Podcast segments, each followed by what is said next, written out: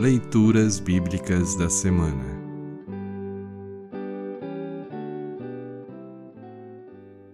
O trecho do Evangelho para o segundo domingo da Quaresma está registrado em Marcos, capítulo 8, versículo 27 a versículo 38.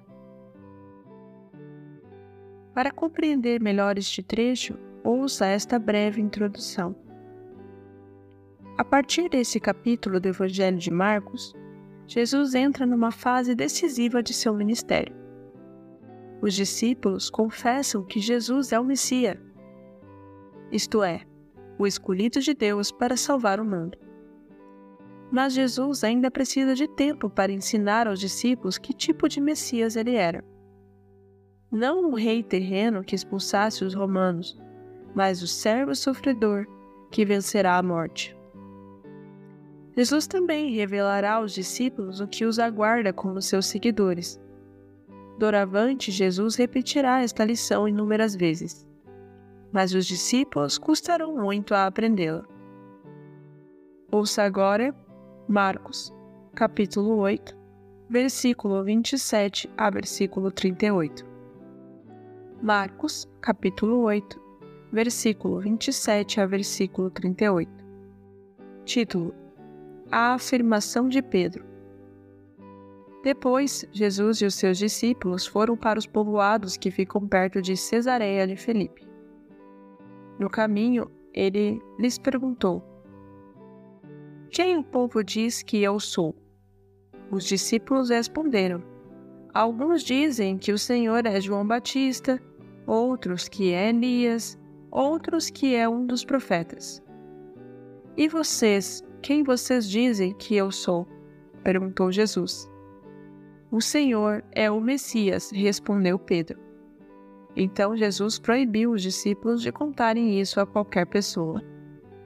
Título: Jesus fala da sua morte e da sua ressurreição. Jesus começou a ensinar os discípulos, dizendo: O filho do homem terá de sofrer muito. Ele será rejeitado pelos líderes judeus pelos chefes dos sacerdotes e pelos mestres da lei. Será morto e três dias depois ressuscitará. Jesus dizia isso com toda a clareza. Então, Pedro o levou para um lado e começou a repreendê-lo. Jesus virou-se e olhou para os discípulos e repreendeu Pedro, dizendo: Saia da minha frente, Satanás. Você está pensando como um ser humano pensa e não como Deus pensa. Aí Jesus chamou a multidão e os discípulos e disse: Se alguém quer ser meu seguidor, que esqueça os seus próprios interesses, esteja pronto para morrer como eu vou morrer e me acompanhe. Pois quem põe os seus próprios interesses em primeiro lugar nunca terá a vida verdadeira. Mas quem esquece a si mesmo por minha causa e por causa do Evangelho terá a vida verdadeira. O que adianta alguém ganhar o mundo inteiro, mas perder a vida verdadeira? Pois não há nada que poderá pagar para ter de volta essa vida. Portanto, se nesta época de incredulidade e maldade alguém tiver vergonha de mim e dos meus ensinamentos, então o Filho do Homem, quando vier na glória do seu Pai, com os santos anjos, também terá vergonha dessa pessoa. Assim termina o trecho do Evangelho para esta semana.